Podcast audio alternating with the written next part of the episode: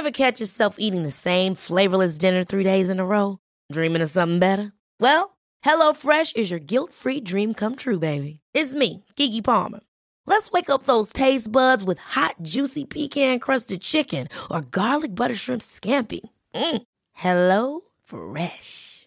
Stop dreaming of all the delicious possibilities and dig in at HelloFresh.com.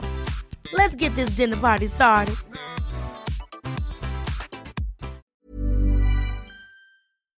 L'Entertainment Lab by Newton Studio, c'est le podcast 100% Brain Entertainment. Créatifs, responsables de marque, directeurs de plateformes technologiques, Pure Players Entertainment et Communicant 3.0 nous partagent leur point de vue sur l'avenir des marques et du divertissement à l'ère digitale. Ce podcast est animé par Alexis Ferber. Bonjour à tous, je suis ravi d'accueillir Emmanuel Pronier qui est Business Development Manager au sein de Getty Images. Bonjour Emmanuel. Bonjour. On est ravi de t'accueillir euh, au micro du lab. euh, ça- donc ça va, on va parler de création, mais aussi de numérique, puisque voilà, Getty Images, on le sait, une société spécifique. Tout d'abord, est-ce que tu peux nous parler de ton parcours avant Oui. d'arriver chez Getty? Oui, oui, absolument. En fait, moi, j'ai commencé euh, par passer une dizaine d'années à la BBC, donc dans sa branche commerciale, BBC Worldwide, en étant basé au bureau de Paris, où en fait, mon rôle a évidemment évolué au cours de ces dix années. Je vendais des programmes, tout simplement. Donc, à l'ère où euh, les chaînes du câble et du satellite se développaient beaucoup en France, hein, on est à la fin des années 90. euh, avec un catalogue exceptionnel puisque la BBC euh, produit encore et produisait à l'époque tout ce qui se faisait de mieux dans le documentaire qui était mon secteur de, de prédilection à l'époque. Et j'ai terminé cette partie-là de mon trajet en travaillant précisément sur l'adaptation, en fait la vente des formats de Mhm. la BBC auprès des chaînes de télé françaises. Donc c'était assez large puisque on parlait d'émissions comme Le Maillon Faible, comme euh, Top of the. Pops, euh, mais aussi la fiction, euh, puisque en fait j'ai participé à la mise en place de la version française de The Office. pour Canal+, qui s'appelait donc Le Bureau, très simplement, Mhm. avec euh, François Berléand qui devenait le, le Ricky Gervais euh, français. Pas mal. Euh, à cette époque-là, en fait, c'est donc posé la question de mettre en place une, une société de production propre à la BBC. Mhm. Et je dirais, l'idée euh, a vu le jour par mon intermédiaire, mais je n'ai pas été là pour la mettre en place euh, concrètement, puisque je suis parti appelé par les sirènes de la pomme chez Apple, Mhm. donc en 2008, à l'époque où se posait la question de lancer une offre de vidéo au travers euh, la marque iTunes, donc qui n'existait que pour la musique à cette époque. Euh, et donc je suis arrivé euh, pour mettre en place une offre, donc aussi bien du point de vue du contenu, donc quels étaient les partenaires avec lesquels nous allions signer Mhm. euh, pour proposer du contenu en France. Et là, on est, euh, bah, on est au, au paradis puisque tous les producteurs et distributeurs locaux Mhm. euh, versus bien évidemment les studios américains avec lesquels on travaillait déjà sur l'offre américaine. Et puis aussi créer une offre, c'est-à-dire qu'est-ce qu'on va proposer comme produit, donc euh, des films à la location, mais aussi, des films à la vente, qui est un, Mhm. qui est un produit qu'on a inventé à l'époque. Euh, les séries télé avec une acquisition à l'épisode ou une acquisition plus intéressante à la série, etc. Il n'y avait pas Apple TV encore à l'époque Non, non, non, non, non. C'est arrivé après. C'est arrivé bien après. Et d'ailleurs, à l'époque, il y avait Et pas euh, Netflix non plus. pas Netflix non plus. Forcément, je prononce le Euh, mot. exactement, et c'est pour ça qu'à l'époque, on était dans, dans, dans un modèle transactionnel. Mhm. Donc les gens louaient ou achetaient euh, des films et des séries télé, comme ils le faisaient pour la musique d'ailleurs, puisque à l'époque, c'était iTunes, c'était une offre de musique, et on achetait des, des, des singles ou des albums Mhm. euh, pour pouvoir les écouter. Et bien évidemment, après est arrivé tout ce qu'on connaît avec Apple Music, euh, en tout cas pour ne parler que d'Apple, et puis ben, ce qu'on connaît maintenant d'Apple TV euh, donc avec une offre de SVOD, je dirais comme, comme ce qui a été créé par Netflix et les autres. Comment, quel regard tu portes là-dessus à toute cette période? Parce que c'est vrai que Apple, ils- finalement, ils étaient plus pro, enfin, ils sont plus identifiés musique que vidéo à, à l'époque. Ils étaient à quel stade, tu dirais, de maturité euh, sur, sur tout ce travail?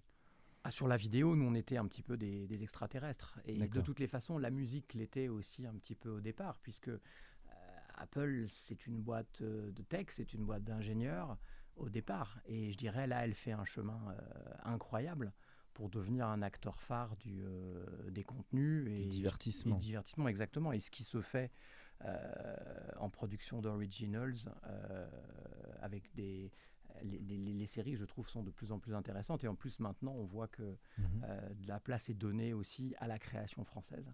D'accord. À l'époque, il y avait un mouvement sur les acquisitions et l'originals ou uniquement sur, le, sur les, les, les pures acquisitions, je dirais? On est, alors c'était même pas, enfin le business model n'était pas de l'acquisition, mais on était sur un, voilà, sur du, sur du revenu sharing Revenu avec sharing. Les, Les euh, ayants droit. les IP de tous les ayants droit. euh. Super.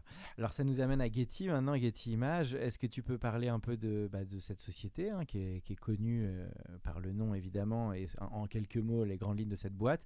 Et toi ce que tu fais, ton activité, euh, voilà, qui est toujours un trait d'union entre le monde de la création et du numérique, je dirais. Ouais, complètement. Bah, ça, reste complètement dans l'univers de la création, puisque en fait, nous, euh, moi, mon travail consiste à, à développer euh, les relations avec tous les créateurs de contenu. Euh, donc, dans le secteur de broadcast, donc je suis limité, on va dire, c'est une, limitation, mais euh, qui n'a de vrai que le mot, pas que, puisque c'est tout, sont tous les producteurs de contenu, euh, que ce soit de documentaires, que ce soit de fiction euh, fiction euh, sur les séries, sur le long métrage. Et en fait, nous, nous sommes des partenaires qui vont proposer du contenu aux créateurs de contenu Mhm. pour les, justement les, les aider à avoir les images dont ils ont besoin Mhm. à un moment précis. Alors c'est vrai que je dirais c'est assez évident à comprendre quand on parle du documentaire puisque Des images d'archives. voilà, nous, nous distribuons, en fait, on a, on a des partenariats avec, euh, avec la BBC, par exemple, avec NBC News, avec NHK au Japon. Euh, ce qui veut dire que si demain, euh, vous souhaitez faire un documentaire sur la reine Elisabeth ou le nouveau roi ou je ne sais quel euh, contenu spécifique comme, comme, comme cela, bien évidemment, la BBC va être incontournable. Nous allons devenir incontournables pour amener ces images Mhm. auxquelles on ne peut, on, peut, plus, on peut plus accéder par ailleurs. Euh, c'est vrai aussi pour, euh, pour des photos, Mhm. bien évidemment. C'est surtout comme ça qu'on connaît Getty Images à la base. voilà. C'est de- l'utilisation de photos, notamment dans la publicité ou pour des agences de communication. Mm. Mais il y a la vidéo. C'est quelle répartition d'ailleurs entre photos d'un côté et la vidéo Aujo- Aujourd'hui, euh, on, a, on parle de plus de 500 millions de, de contenus qui sont disponibles. Euh, la- ce qui est intéressant, c'est de voir que la vidéo, c'est vraiment le contenu, ce qui a le- la meilleure croissance en ce moment. En gros, on, on va nous créer, euh, apporter entre 10 et 12 millions de nouveaux contenus par trimestre. C'est énorme. C'est énorme, mais en fait, on a euh, euh, Getty, euh, je dirais, ce ne sont pas que les marques dont je viens de parler, mais ce sont aussi 500 000 contributeurs dans le monde entier qui, je dirais, à chaque seconde, nous apportent le contenu qu'ils produisent, que ce soit justement des photos, mais surtout des vidéos. Donc des, ça peut être des vidéastes, des petites structures de prod, Alors, ce, sont des, ce sont des professionnels, professionnels Voilà. de l'audiovisuel. mais des gens qui, pour parler du- d'une actualité chaude, qui étaient par exemple dans l'environnement de la cérémonie des Oscars hier soir à Los Angeles, quelques secondes, quelques minutes plus tard, le contenu était disponible sur notre site pour, euh, pour toutes les personnes qui, à un moment, avaient besoin de venir illustrer euh, cet événement. D'accord. Mais ce qui est vrai pour les Oscars, l'est malheureusement aussi pour, euh, pour la guerre en Ukraine ou pour tous les autres conflits du monde. Euh, on, a, euh, on est présent euh, dans 160 000 événements par Mhm. an dans le monde. Donc là, dans l'univers du sport, de l'entertainment, etc. Euh, mais c'est vrai qu'aussi, on va là où l'actualité euh, nous demande d'être présent. Et je dirais, quand, quand un événement comme, euh, comme la guerre en Ukraine démarre, ça fait, cela fait déjà plusieurs jours que nous avons des photographes qui sont sur place en train de déjà de nous, de nous faire part de, de ce qui est en train de s'y passer. Donc il y a soit des prods autonomes, soit du licensing ou du partenariat avec des structures existantes. Ça se, Exactement. ça se passe sur les deux volets. Exactement. Puis on a aussi du, du staff Getty. hein. Il, y a, euh, De la- oui, il, y a, de- il y a 115 euh, photographes, vidéastes qui font partie, euh, qui font Du- partie de- du- de- du réseau. Du réseau, absolument, de la société. Et alors pour connaître un peu mieux Getty, les grandes lignes, euh, comment cette boîte a, été, au- a réussi à se développer pour être aussi incontournable en les quelques... Sans faire tout le business case de Getty, mais les quelques mots dont tu peux parler de l'histoire Oui, de cette bah, entreprise. La société a un tout petit peu plus de 25 ans. Et en fait, elle s'est construite euh, sur de l'acquisition de, de- de- de catalogues. Euh, par exemple, pour parler, de, pour parler de la France, en fait, Getty a récupéré euh, le contenu venant de l'agence Sigma, Mhm. qui pendant quatre décennies a, a fait, a fait toutes les couvertures Oui, d'événements en les- France, exactement. Et d'ailleurs, c'est euh, de façon anecdotique, mais c'est assez intéressant. euh, le fonds de Sigma à à peu près 35 millions de, photos Mhm. qui sont donc stockées dans une bonne, à une bonne température dans un entrepôt qui est du côté de, qui est du côté de Dreux. Et seulement 1% de, de cette mine d'or est numérisé et disponible sur le site. Donc le travail de Getty, c'est aussi un travail de, de, restauration, d'identification de fonds. Mais bon, pour revenir à, à, l'histoire, en fait, euh, c'est vrai que voilà, on part d'un point de départ où on récupère des choses qui existent. Et en fait, au fur et à mesure, via différents partenariats, on, on est devenu créateur de contenu. Donc il y a deux pans clés dans Getty. Il y a le sourcing à travers son réseau, tu l'as dit, de vidéastes, de créateurs, mais aussi les structures euh, BBC qui sont qualifiées, qui amènent du contenu. Et il y a les clients qui sont, tu l'as dit, qui peuvent être dans l'audiovisuel, la production, les diffuseurs, les chaînes. C'est un panel de clients assez varié. On parle de quel style de structure c'est surtout que là, on, je dirais, là, là, on, le, on, le, on, le, limite à l'univers du, du, broadcast, mais nos clients, ce sont aussi euh, tout ce qui est corporate, tout ce qui sont euh, toutes les agences de publicité. Mhm. Euh, je dirais aujourd'hui. C'est le plus gros, tu dirais, le terrain de jeu de la pub et de l'advertising, c'est le plus grand aujourd'hui. C'est alors c'est le plus grand. Je dirais qu'aujourd'hui, on, commence à être un petit peu à égalité avec la partie broadcast justement, puisque les diffuseurs, je dirais si on peut encore les appeler euh, comme ça, tous sont de plus en plus nombreux. Le volume de création audiovisuelle est, super important. Et on, voilà, on, travaille un petit peu avec, euh, enfin, on travaille avec tout le monde. Sur le, donc le thème de, la propriété intellectuelle, de l'IP qui est assez important pour Getty, euh, qu'est-ce que tu peux nous dire là-dessus? Donc c'est des sessions de droit qui se font en général sur quelle durée et voilà, quel regard tu portes aussi sur tout ça qui est assez important à l'ère de la gestion de la création, je dirais?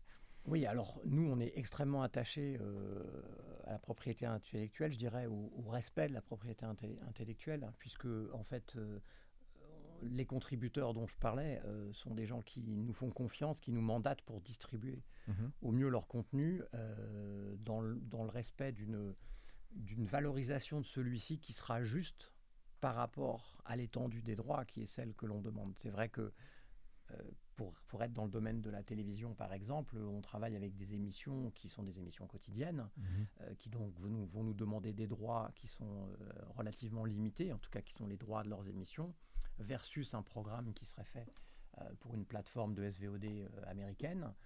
Qui va demander des droits qui sont quasiment illimités. C'est très variable suivant l'exploitation, la fenêtre, la diffusion. Et quand on est dans l'univers de la, de la publicité, alors euh, nous, on crée, comme je disais tout à l'heure, hein, énormément, de, énormément de contenu.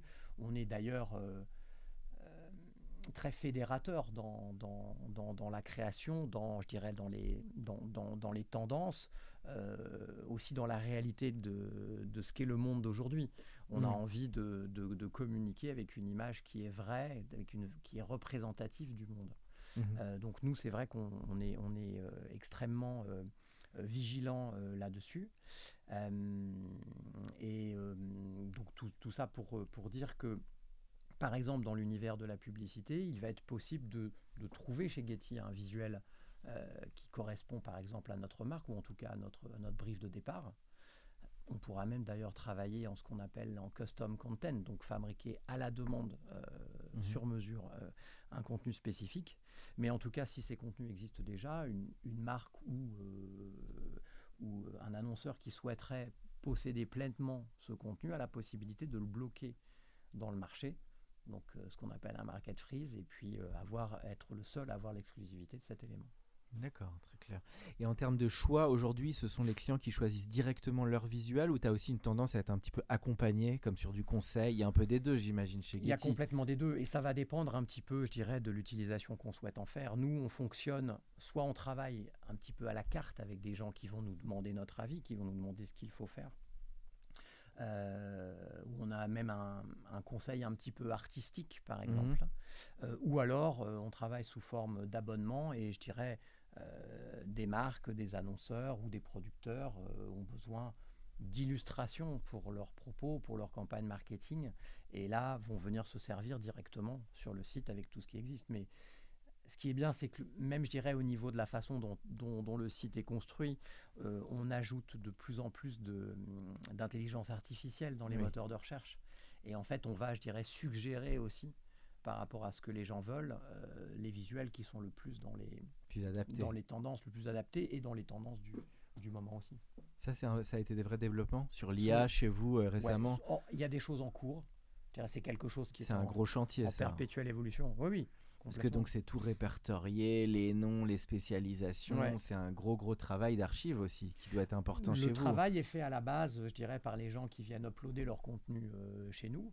Euh, on le fait, euh, par exemple, euh, on parlait de- d'une façon qui serait un petit peu plus, où on accompagnerait un petit peu plus les, les clients. Dans l'univers euh, de l'audiovisuel, on va travailler aussi ce qu'on appelle la source, les sources offline. Mhm. Donc j'en parlais tout à l'heure de la BBC, de NBC News par exemple. Donc on va aller chercher dans les fonds de la BBC des images sur un sujet précis qu'on nous donne un petit peu en...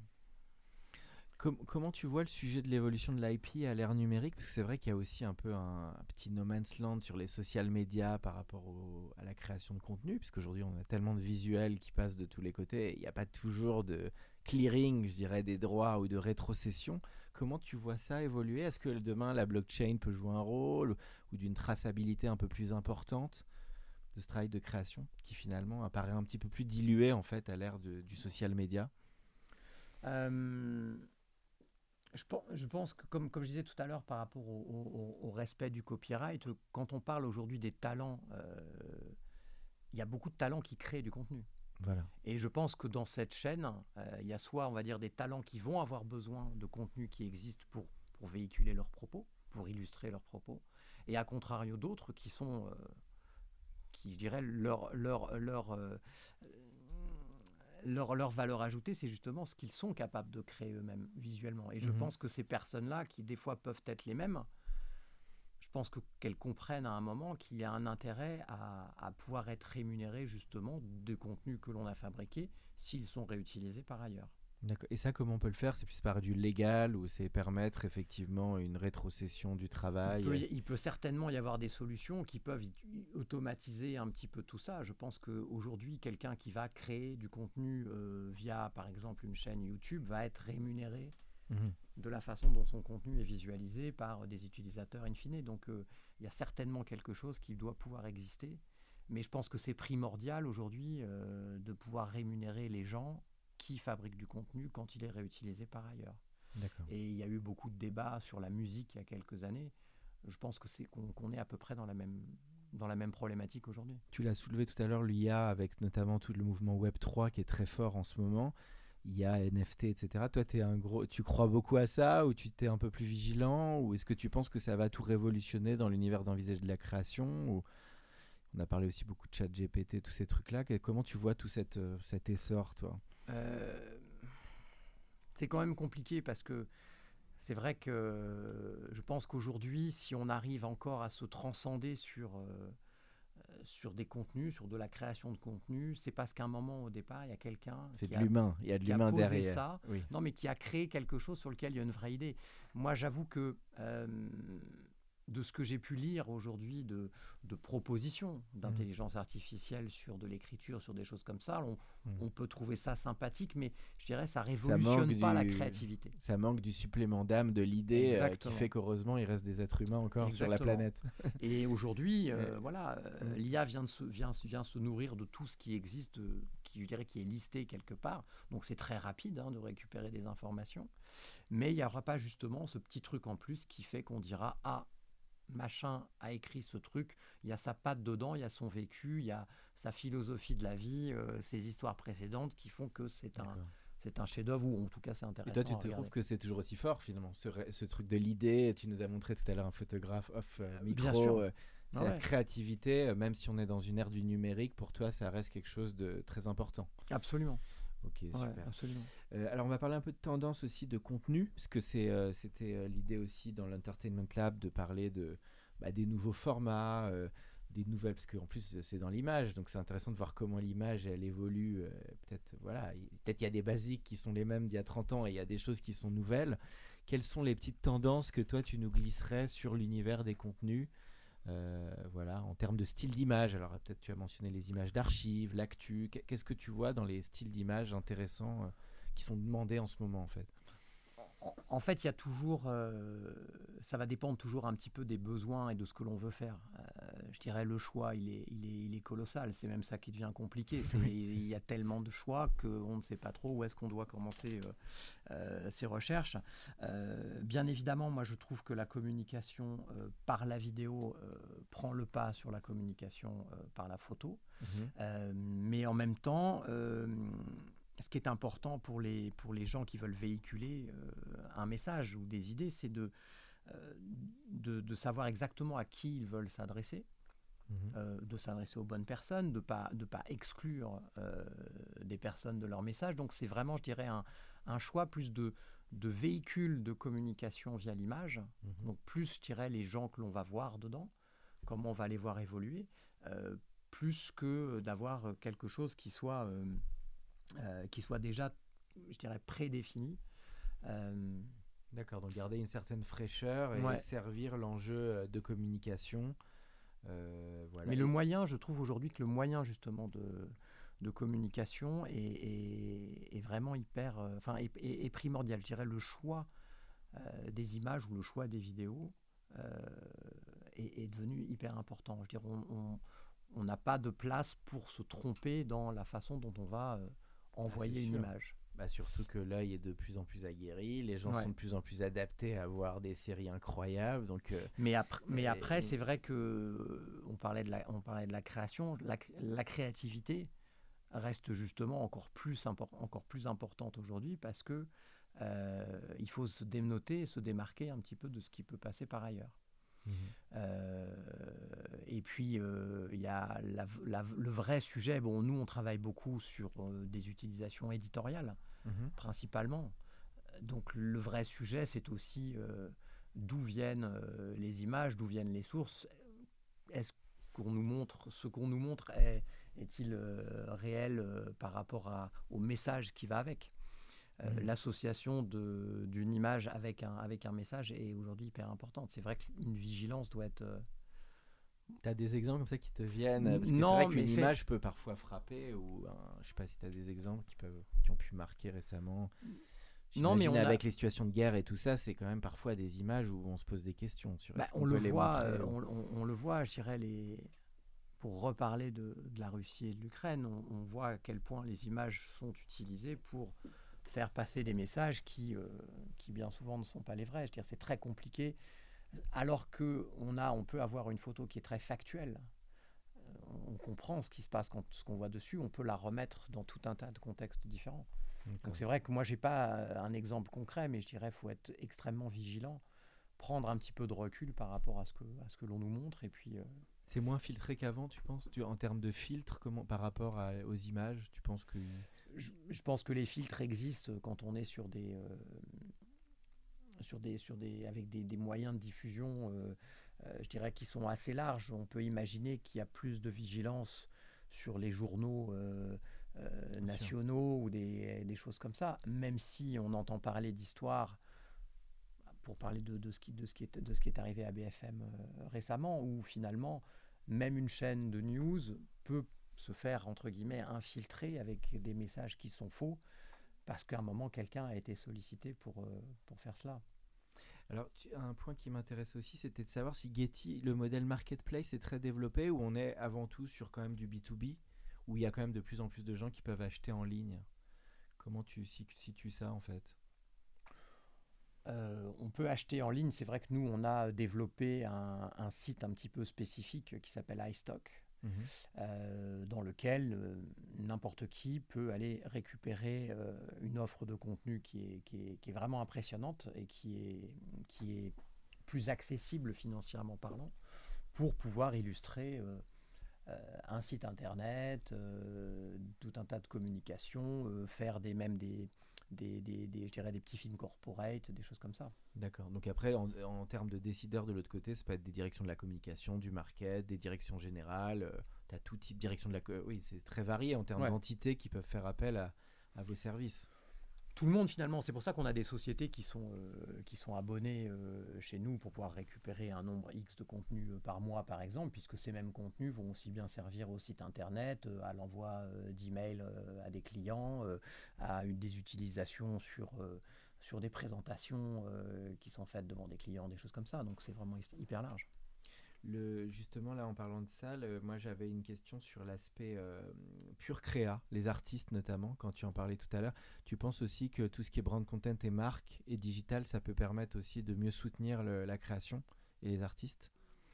Euh, complètement, parce qu'en fait, euh, je dirais, il y, a deux types d'artistes finalement. Il y a celui qui va créer du contenu lui-même en photographiant ou en faisant des, en faisant des films, et il y a aussi l'artiste qui va créer des vidéos à base de différents clips. Aujourd'hui, on fait des choses qui sont très rythmées, qui sont très mmh. clippées, qui peuvent nécessiter des fois euh, peut-être 60 sources différentes pour, pour monter euh, une petite minute. donc nous, ouais, on travaille beaucoup avec des gens qui vont fabriquer ça. Curation de contenu, ça se développe de plus en plus. C'est aussi une question que je me posais en communiquant, en t'écoutant, c'est que il y a souvent un communicant, il veut maîtriser son canal et ses idées, donc ça peut porter parfois à créer à nouveau finalement bah, un film, une communication. Et finalement, Getty, il est là pour intercaler à l'intérieur des contenus existants. Comment tu vois ce sujet? Est-ce que la curation de contenu va se développer de plus en plus, en fait? Et comment on arbitre entre bah ça, un communicant qui a déjà son idée Parce que j'imagine c'est là toute la difficulté. Comment on rentre dans un plan de création existant, peut-être? Oui, alors après, il y a aussi, euh, nous, on travaille beaucoup euh, dans, dans ce qu'on appelle les missing shots. Mhm. Et de cette idée de missing shots qui est venue euh, en post-production euh, quand des gens se rendent compte qu'il bah, leur manque un plan de coupe, il leur manque euh, mhm. certaines, ah certaines choses qui n'ont pas pu tourner. Et combler des trous dans la raquette. combler des trous, exactement. En montage, ça peut et servir. Et du coup, bah, ce missing shot, il a aussi un autre avantage, c'est que en termes de budget, ça va être beaucoup moins cher de, de te proposer un plan de coupe d'un pingouin qui, qui saute dans l'eau à Cape Town que d'envoyer les peut-être cinq personnes qui vont, qui vont tourner ce, plan qui est manquant. Donc là arrive justement la notion de budget, arrive aussi euh, en deuxième rideau la notion d'empreinte carbone des prods. Euh, ça, moi, je sais que j'y suis très très attaché et aujourd'hui, euh, ça commence à faire un petit peu son chemin. Donc, quand, on y il y a un débat sur est-ce que l'on doit tourner euh, quelque chose de cette façon-là, ce que tu, ce que tu disais, mm. ou alors peut-être trouver une solution, une solution avec quelque chose qui a déjà été fait à un certain moment et qui est proche. Je pense que euh, ça peut être une très bonne alternative en tout ah, cas. C'est une excellente alternative. Et ça, ça, ça, se, ça, se, prévoit dès la conception, dès l'écriture. C'est toujours mieux de le savoir en amont. Dans, dans, les relations qu'on a avec les producteurs, nous par exemple, on, on, est, on, est, on est on amène des propositions de, projets, de documentaires par exemple. Mhm. Puisque je prends, bon, je prends un exemple qui est bateau, mais pas tant que ça, parce qu'il reste hyper performant euh, en termes d'audience. Euh, quoi que tu fasses sur, euh, sur l'Égypte, mhm. c'est des choses qui vont très bien se vendre sur les chaînes, qui vont très bien fonctionner en termes d'audience. nous, on a, je dirais, 95% du contenu d'une série qui viendrait parler de nouveau de l'Égypte en huit épisodes. Euh, et là, on va faire ces propositions-là euh, via ce qu'on appelle bah, des proof of concept hein, euh, mhm. vis-à-vis des producteurs et qui, eux, vont travailler pour rajouter des interviews qui sont pertinentes, un petit peu d'infographie. Et ça y est, le programme sera, sera réglé. Donc ça se fera évidemment dans un budget qui sera différent de celui de quelque chose qui est totalement produit. Euh, du coup, ça devient hyper intéressant pour euh, et le producteur et nous et même la chaîne qui peut potentiellement aussi abaisser un peu ses coûts de grille. Tu peux aussi aller sur des producteurs de séries ou des contenus un peu plus frais ou waouh. Il y a eu de tout, j'imagine, chez Getty ou Il y a de tout. Il y a absolument de tout parce que c'est vrai que sur la série, ce qui est intéressant, euh, c'est d'aller proposer, on va dire, les plans qui te mmh. confortent dans l'idée que tu te trouves à tel ou tel endroit je dirais le grand classique, c'était, euh, enfin, de il y a très longtemps, mais euh, c'était Friends au départ, qui bien évidemment ne s'est jamais passé à New York, mais c'est vrai qu'on avait cette petite flavor de temps en temps de voir un peu des plans. Euh. Donc ça, aujourd'hui, on le fait de façon encore plus intéressante parce que il y a des plans qui sont faits avec des drones, il y a des plans qui sont, ah, qui sont assez exceptionnels et qui peuvent être des plans de coupe, d'illustration et qui, qui, donnent un peu d'oxygène dans une narration. Mais au-delà des plans de coupe, aujourd'hui, il y, y, a même des ou d'établissement, même de lancement de début d'une vidéo. Quoi. Mais il y a même aussi aujourd'hui, alors via, les, euh, via des, nouveaux, des nouveaux écrans qui sont assez impressionnants, finalement de projeter des images euh, d'un lieu et d'avoir la scène d'action qui se fait, qui est filmée devant cette projection. Et tout ça, une fois que c'est passé dans les différents filtres qui peuvent exister, on, voilà, on a deux personnages qui sortent complètement du studio dans lequel ils étaient pour être dans cet univers qui est projeté en fond. Et ça, on le fait, on le fait de plus en plus. Ok, donc avis aux monteurs, hein, quand je t'écoutais, je me disais, bon, les monteurs là sont assez importants dans la chaîne de valeur parce qu'ils ont l'œil sur le contenu final. Donc les mm. techniciens sont aussi une chaîne importante euh, ah, de, complètement, de validation et de choix des contenus. Parce que parfois, comme tu le dis en t'écoutant, ça peut être des choses, des choix qui se font euh, bah, en plein montage ou qui n'étaient même pas forcément prévus en amont. Hein. Oui, nous, et nous on est vraiment, c'est pour ça que moi j'aime beaucoup cette notion de, de, partenariat avec les producteurs, c'est que bien évidemment on est on est à tous les, niveaux euh, de la production. On, participe aussi très souvent à des, euh, à finalement à des dossiers de pitch, à des mood trailers, euh, mhm. pour vraiment, quand on va un petit peu sourcer du financement. Et des fois, moi, j'ai des appels au secours dans les salles de montage parce que parce qu'il y a un PAD à terminer, il y a une chaîne à livrer, euh, il y a une sortie qui est prévue et puis il manque, euh, il manque quelque chose. Tu dis aussi le mot pitch, je trouve que c'est aussi assez propice au pitch de présentation face, ça peut être un grand meeting euh, commercial ou face à une direction. C'est vrai que ce sont des outils ultra intéressants pour de presse, hmm. tout simplement, pour agrémenter une présentation. Oui, c'est vrai que bon, aujourd'hui, les je dirais, les, euh, les PowerPoint ou, euh, ou Keynote, ça suffit plus. ça suffit pas d'avoir juste trois infos sur ta slide. Il faut qu'il se passe qu'il se passe un petit peu quelque chose. Et, et nous, en tout cas, voilà, on le fait beaucoup dans la, dans la production et euh, ça, ça, voilà, cet accompagnement du du début à la fin est, vraiment primordial dans ce qu'on fait. On arrive dans la toute dernière partie du podcast, Emmanuel. Alors, j'avais une petite question, moi, sur tes goûts. C'est une question que je pose habituellement aux invités. Donc c'est tes goûts en matière de, création, ça peut être musique, ciné, série, euh, BD, enfin tout ce que tu veux. Ça peut être récent ou de tout temps, des, des créations qui t'accompagnent. Euh, bon, moi, je, suis passionné par l'univers audiovisuel, donc je vais rester dans ce qui est euh, série télé, cinéma. moi, je suis, un, je suis un grand fan de, documentaires, donc unitaires ou séries. Euh, ce qui me passionne, ce sont les histoires qui sont, euh, je dirais, qui sont incroyables, surprenantes ou, euh, nostalgiques. Par exemple, bon, je ne sais pas, The Last Dance autour de, Michael Jordan, de la NBA. moi, j'ai adoré Tiger King, que j'avais du mal à, à voir comme un documentaire alors que c'est autour de Tiger Woods. Oui oui. Non non non pas du tout. C'est ah, Tiger King. Ah oui non, non bien sûr le, dresseur de absolument. enfin le ouais, sur, sur Netflix. ah oui c'était assez étonnant c'était assez étonnant. Ah oui. Euh, donc voilà moi je me passionne pour ces choses là euh, dans l'univers aussi autour de, de tout ce qui est de tout ce qui est fait divers euh, j'ai beaucoup aimé Mucci qui est passé sur sur Canal là récemment mhm. mais aussi l'histoire de Billy Milligan qui est passé sur sur Netflix ou même Staircase, que ce soit dans sa version originale ou dans sa version fictionnée. Euh, voilà, tout ce qui est voilà, tout ce qui est inspiré du réel en tout cas ou tiré mhm. de, faits réels me, euh, me plaît beaucoup. Euh, La nuit du 12, j'ai vraiment vraiment bien aimé ce film. Ah oui, qui a eu le prix là. tu l'as vu au cinéma, ouais? Ouais, tout à fait, ouais. D'accord. Qu'est-ce qui t'a plu dans ce film? Oui, qui a l'air d'être un, très bon thriller. Enfin. oui, bah il y a il y a y a, y a cet univers glauque de du, commissariat dans, qui est dans la vallée, qui est déjà il y a des montagnes de part et d'autre. Euh, et puis c'est de, j'ai trouvé l'idée de, de savoir dès le départ qu'on était sur une affaire qui était non résolue. Donc on sait déjà comment mmh. ça va finir malheureusement, mais je dirais tout le chemin à l'intérieur reste, euh, reste passionnant. Quoi. Bon, bah, c'est très éclectique en termes de goût.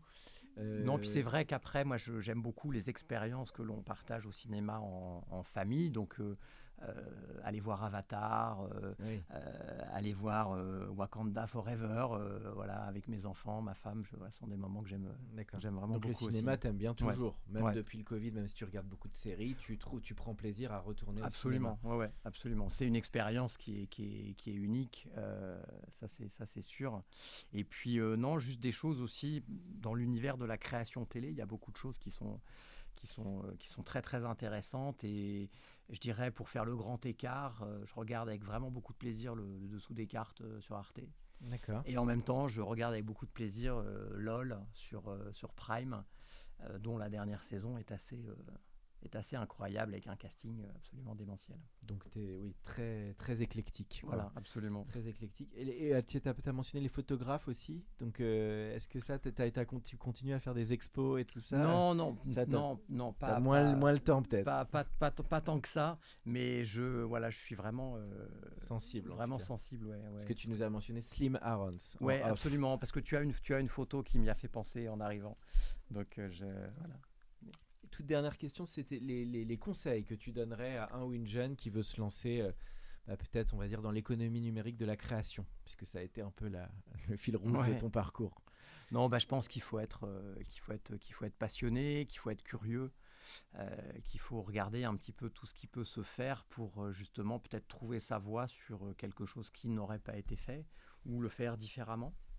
Je dirais c'est un, il y a, il y a énormément de métiers, énormément de choses très intéressantes à faire dans cet, uni- dans cet univers. Le tout, c'est de se, voilà, c'est de, de- de trouver quelque chose où on, voilà, qui, qui va être source d'épanouissement pour euh, se faire plaisir en se disant qu'en même temps, potentiellement, on va faire aussi plaisir aux, aux autres avec ce que l'on ce que l'on fabrique. D'accord. Voilà. Bon, bah écoute, c'était en tout cas un plaisir, E- Emmanuel, de t'accueillir. Pour- ce podcast euh, voilà, de l'Entertainment Lab. Merci. Pour ceux qui sont encore avec nous, merci de nous avoir écoutés. Pensez à aller mettre une note au podcast dans la section notes et avis sur Apple Podcast. Cela nous ferait énormément plaisir et nous permettrait de continuer à faire grandir ce podcast consacré au Brain Entertainment. À bientôt pour un nouvel épisode.